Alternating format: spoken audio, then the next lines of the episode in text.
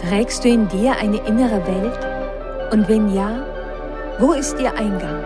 Ist die aufregendste Reise, die wir antreten können, die Reise in uns selbst? Und wenn ja, ist es möglich, dass wir durch unsere inneren Augen die äußere Welt ganz anders sehen? Dieser Podcast heißt Welt von Beyond. Und irgendwo zwischen dem Dunkel der Nacht und dem Tagesanbruch ist der Zugang zu deiner inneren Welt. Ich bin Anne Fonja und begleite dich auf deiner Reise. Willkommen in der Welt von Beyond. Hallo und herzlich willkommen zu unserer heutigen Reise Beyond. An manchen Tagen, wenn ich meinen alten Freund William Morgan in seinem Laden in der schmalen Gasse der uralten Stadt besuchte, kam Eli vorbei. Wenn Eli Zeit hatte, half er William, kleine Päckchen auszuliefern. Ich kannte Eli nur lächelnd. Und wenn er die grüne Tür öffnete, dann schien es, als ob die Ladenglocke noch ein Stück fröhlicher klingeln würde. Eli arbeitete als Porträtmaler. Er hatte seinen Stand auf einem der alten Plätze der uralten Stadt, nicht weit entfernt von meinem Viertel. In den Jahren hatte er sogar einige Klienten, die ihm auch aus dem Ausland schrieben, um Porträts anzufertigen. Und an manchen Tagen half er William, seine Auftragsarbeiten auszutragen. Eli war groß und er war athletisch. Wenn er mit dem Päckchen auf sein Fahrrad geschnürt sich auf den Weg von Williams Laden zu einem Kunden machte, dann sah er aus, als würde er einen Wettkampf antreten. Es war an einem etwas trüben Nachmittag als ich wieder einmal an seinem Stand vorbeikam. Das Wetter schien die Trauben von Touristen verscheucht zu haben, die sich normalerweise um diese Uhrzeit rund um den Platz tummelten. Wenn Eli gerade keine Kundschaft hatte, dann blieb ich kurz bei ihm stehen und wir unterhielten uns. Ich erinnere mich nicht mehr genau, wie es dazu kam, dass ich ihn fragte, ob er immer schon vorhatte, Porträtmaler zu werden. Eli lächelte und schüttelte den Kopf. Für einige Jahre in meinem Leben hatte ich einen Auftrag angenommen, den ich nie hätte annehmen dürfen. Aber das hatte ich erst erkannt, als es fast zu spät war. Und so kam es, dass er mir ein Fenster öffnete, durch welches ich ein ganz kleines Stück in sein Leben schauen konnte. Als Elis Vater jung war, hatte er einen Traum. Er träumte davon, ein großer und erfolgreicher Athlet zu werden, bis der Tag kam, an dem ein Autounfall nicht nur seine Knochen, sondern auch seinen großen Traum zerschmetterte. Er erholte sich zwar von den Verletzungen, nicht aber von dem emotionalen Schmerz, sein Ziel nun nie mehr erreichen zu können. Bis er eines Tages seiner verlorenen Hoffnung eine neue Richtung gab. Er richtete sie auf seinen kleinen Sohn. Und so kam es, dass Eli von seinem Vater unterrichtet wurde. Sein Vater trieb ihn an, setzte ihn unter Druck und kontrollierte die Zukunft seines Sohnes, indem er ein strenges Regiment über seine athletischen Errungenschaften führte. All dies endete darin, dass Eli unter dem immensen Druck kollabierte und immer und immer trauriger wurde. Aus dem Kind Eli wurde ein Jugendlicher, der niemals das Gefühl hatte, gut genug zu sein. Denn das Streben des Vaters nach Erfolg und Perfektion führte dazu, dass er die emotionalen Grenzen seines Sohnes überschritt. Eli versuchte alles, um den Erwartungen des Vaters gerecht zu werden, die einfach zu hoch waren, unmöglich zu erreichen. Bis der Tag kam, an dem er begann dagegen zu rebellieren, den Auftrag des Vaters zu erfüllen. So kam ich in die uralte Stadt. Anfangs hielt ich mich mit einigen kleineren Tätigkeiten über Wasser und begann in der freien Zeit meinen Traum zu leben und zeichnen zu lernen. Ich wollte wohl nicht enden wie Hamlet, beendete Eli seine Geschichte aus der Vergangenheit. Wieso wie Hamlet? fragte ich ihn. Als William von meiner Vergangenheit erfuhr, hat er mir geholfen, das, was geschehen war, besser zu verstehen, antwortete Eli. Es gibt wohl verschiedene Wege, auf denen Menschen unbewusst oder bewusst versuchen, davor zu flüchten, einen Auftrag zu erfüllen, den sie übergeben bekommen haben. So wie ich vor dem Auftrag meines Vaters. Es war William, der mir von einer der berühmtesten Geschichten darüber erzählte, von der Geschichte Hamlets, dem der Geist seines toten Vaters erschien und ihm erzählte, dass sein Bruder, Hamlets Onkel Claudius, ihn ermordet habe. Er verlangte von seinem Sohn, diesen Mord zu rächen, indem er den Onkel töten sollte. Um diesen Auftrag nicht erfüllen zu müssen, flüchtete Hamlet sich in den Wahnsinn.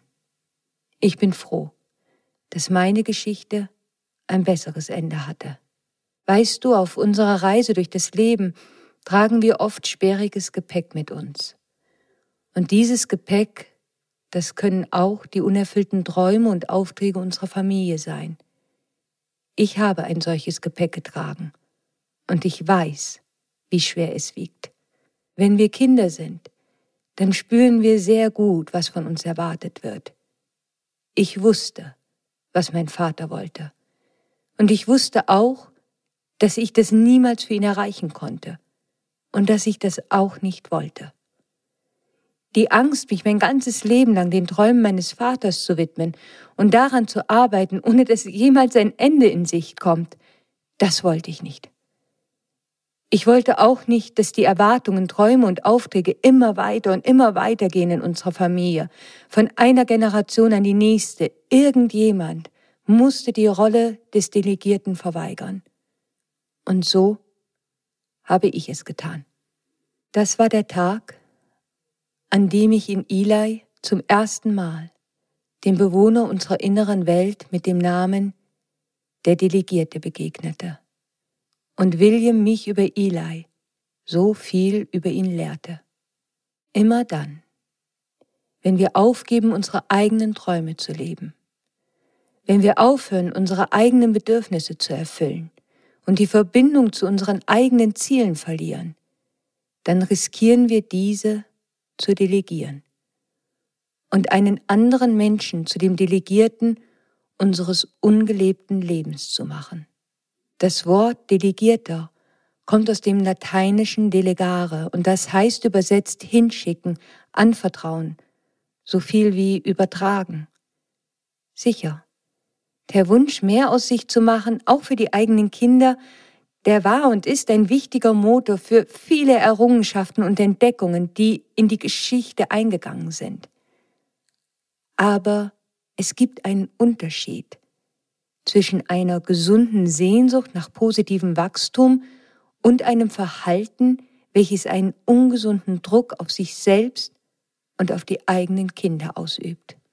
Wenn wir Kinder sind, freuen wir uns, wenn wir einen Auftrag erhalten. Erstmals allein einkaufen gehen. Das schenkt uns Vertrauen in uns selbst, Verantwortung übernehmen zu können. Wir bekommen das Gefühl, erwachsen zu werden, selbstbestimmt zu werden. Diese Art von Aufträge, die sind wundervoll. Und sie sind so wichtig für unser Wachstum. Es erfüllt uns mit Stolz, sie erfolgreich zu erfüllen und es gibt uns ein besseres Gefühl für unsere innere Macht. Aber wenn die Aufgaben nicht erfüllbar sind, die an uns delegiert werden, nicht im Einklang stehen mit unseren Bedürfnissen oder unangemessen sind, dann wird es schwierig. Und je weniger das Übertragen von Aufgaben bewusst geschieht, umso bindender wirken sie. Umso mehr wird es uns später schwerfallen, den wichtigen Schritt zu gehen und uns abzulösen. Dies sind die Aufträge, die wir von einem unserer Elternteile erhalten und die den eigenen unbewussten Wünschen dieses Elternteils entsprechen. Und so geschieht es, dass wir die nicht gelebten Wünsche und Träume unserer Eltern übernehmen.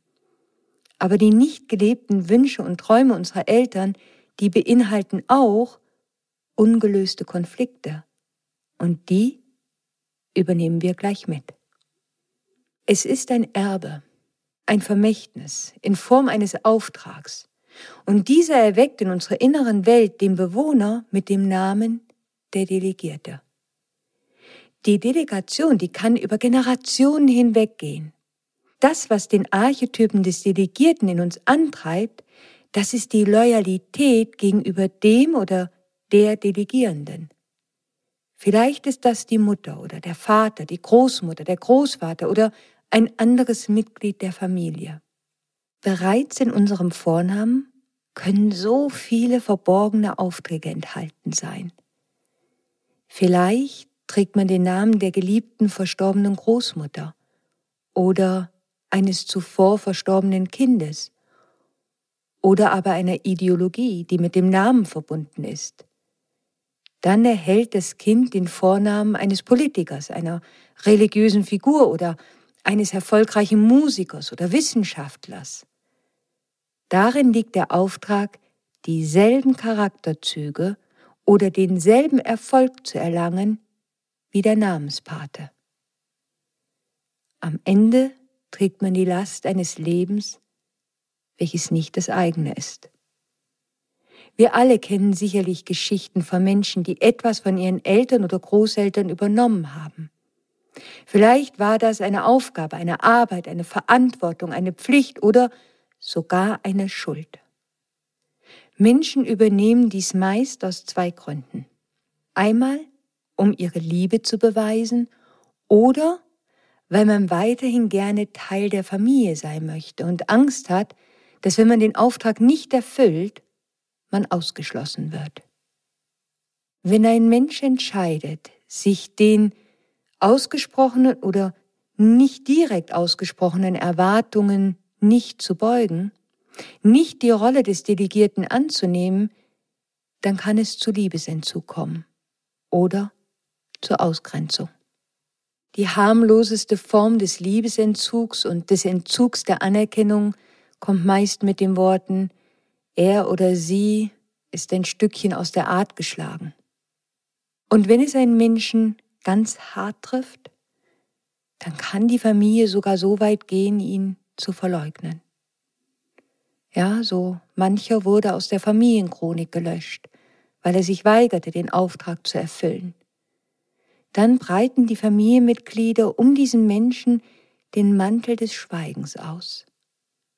Denn die Angst vor Scham, Schuld und Schande ist für die Familie eine so mächtig empfundene Bedrohung, dass die Erinnerung an denjenigen, der den Auftrag nicht erfüllte, unbedingt vermieden werden muss. Kinder übernehmen viel häufiger, als wir denken, einen Beruf mit Altlasten. Vor allem dann, wenn man aus einer Familie stammt, in der Traditionen einen ganz hohen Wert haben. Bei uns werden alle Juristen, also auch du. Ja, solche Sätze fordern im Grunde eine Loyalität von uns. Oder wenn unsere Mutter nicht den Beruf lernen durfte, den sie gerne wollte oder die Ausbildung abbrechen musste und dann ihrer Tochter ganz oft davon erzählt. Aber auch die ungelebten Träume eines Elternteils oder beider Eltern können an uns delegiert werden. All das geschieht unbewusst. Wenn wir den Auftrag annehmen, dann kann uns das das Gefühl geben, dass die Bindung zwischen uns und dem Delegierenden gestärkt wird. Ganz gleich, ob dieser noch lebt oder vielleicht bereits gestorben ist. Wenn der Auftrag im Einklang ist mit unseren eigenen Fähigkeiten und Talenten, dann kann das wunderbar sein. Dann kann der Delegierte in unserer inneren Welt im Licht leben, ja sogar uns ein Stückchen die Richtung weisen.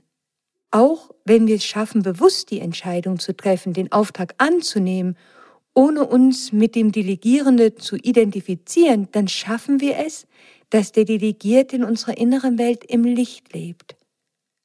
Was aber, wenn dem nicht so ist? Dann haben wir nicht mehr das Gefühl einer stärkeren Bindung, sondern das Gefühl, uns endlos verstrickt zu haben, dass wir festsitzen wir haben nicht das Gefühl, selbst über unser Leben bestimmen zu können und unsere eigenen Wünsche zu erfüllen. Wenn der Auftrag nicht im Einklang ist mit den Fähigkeiten und Bedürfnissen des Delegierten, dann wird es schwierig. Manchmal kann es sogar geschehen, dass unser innerer Delegierte versucht, zwei Aufträgen gegenüber gleichzeitig loyal zu sein, die allerdings im Konflikt miteinander stehen. Wenn der Archetyp des Delegierten in unserer inneren Welt im Schatten lebt, dann wird es schwer, unser eigenes Leben zu leben dann wird unser Leben ein Versuch, die Bedürfnisse, Wünsche und Sehnsüchte anderer Familienmitglieder zu erfüllen. Und das Tückische daran ist, dass wir dann nur Freiheit erhalten oder uns frei fühlen können, wenn wir das tun, was die Wünsche der Eltern erfüllt. Es gibt so viele Wege, auf denen das geschehen kann. Vielleicht werden wir als Delegierte hinausgeschickt in die Welt, um Erfahrungen zu sammeln und Erkundungen durchzuführen im Auftrag eines Elternteils. Oder wir müssen die Hoffnung eines Elternteils erfüllen. Oder wir müssen die Kämpfe unserer Eltern gewinnen, zu denen sie selbst nicht in der Lage waren, sie zu gewinnen. Der Archetyp des Delegierten wird in dem Moment in unserer inneren Welt aktiv, in dem wir den Auftrag bewusst oder unbewusst erhalten und annehmen. Dann trifft dieser Bewohner unserer inneren Welt unsere Entscheidungen und wir gehen freiwillig in die Rolle eines anderen, weil wir fortan eine Ersatzfunktion haben. Wir müssen das Leben leben, was ein anderer nicht konnte oder versäumte zu leben. Oder vielleicht hatten unsere Eltern nicht die Möglichkeit, ihre Jugend leben zu können, und so erhalten wir unbewusst den Auftrag für eine doppelte Dosis jugendliche Aufregung, um für uns und unsere Eltern genug davon zu haben. Wenn der Delegierte im Schatten in uns lebt, dann geschieht etwas sehr Paradoxes. Auf der einen Seite werden wir mit dem Erhalt des Auftrags in die Welt geschickt. Das ist im Grunde wunderbar, weil man den Kreis der Familie verlassen darf. Aber dadurch, dass wir mit einem klaren Auftrag weggeschickt wurden, hält unsere Familie in Wahrheit an uns fest. Und darin enthalten ist bereits das Ende welches archetypisch für einen Delegierten genau so eintreten muss. Wenn er seinen Auftrag erfüllt hat und nach Hause zurückkehrt, wird auf ihm bereits der nächste Auftrag warten. Eltern oder ein Elternteil können sich so ein wenig am Erfolg des Kindes freuen und das Gefühl haben, ein Stück ihrer Reue oder ihrer Unzufriedenheit oder ihrer Enttäuschung selbst das Ziel nicht erreicht zu haben, zu entlassen. Manchmal wird uns aber gar kein Auftrag übergeben, sondern wir sind es selbst, die entscheiden, dass wir etwas erreichen oder tun möchten, weil es einer Generation vor uns verwehrt wurde. Dann ist es unsere eigene Wahrnehmung im Hinblick auf die Erwartungen, die wir denken, dass andere sie an uns haben. Dabei sind sie in Wahrheit vielleicht unsere eigenen. Die große Frage ist, muss ein Delegierter jeden Auftrag annehmen? Nein. Er kann auch Erwartungen von sich weisen, die Delegation nicht annehmen.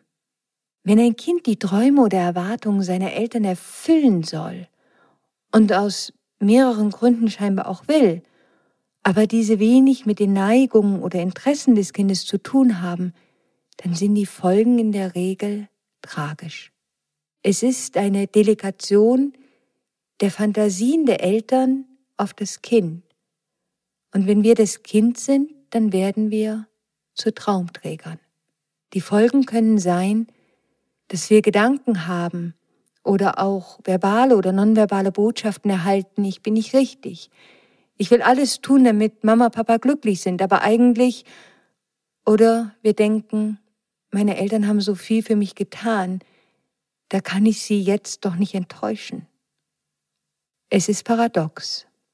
Aber wenn andere uns versuchen, ganz offensiv oder ganz aggressiv von unserem Weg abzuhalten, schadet uns das mitunter weniger, als wenn es auf eine ganz feine, ganz subtile Art geschieht.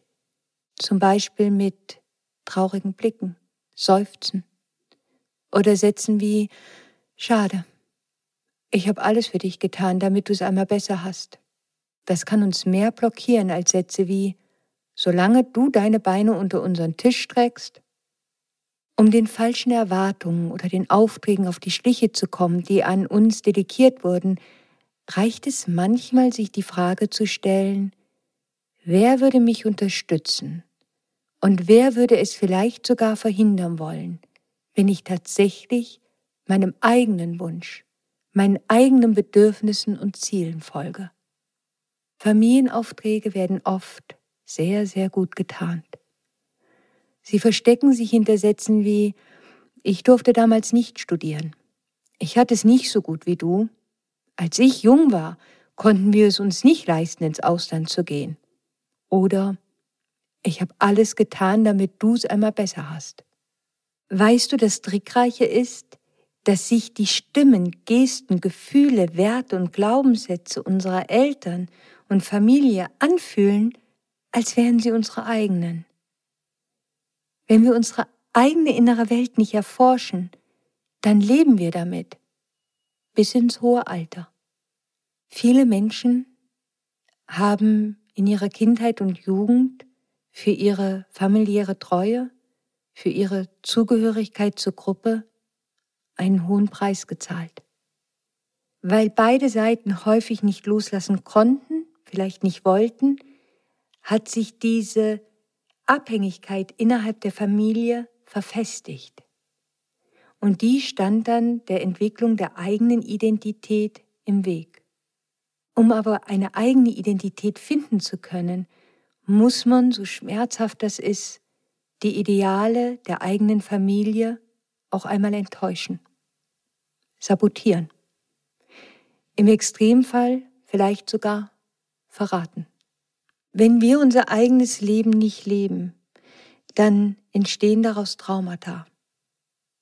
Und diese, die leben in uns fort und manifestieren sich oft als seelisches Leid später im Leben.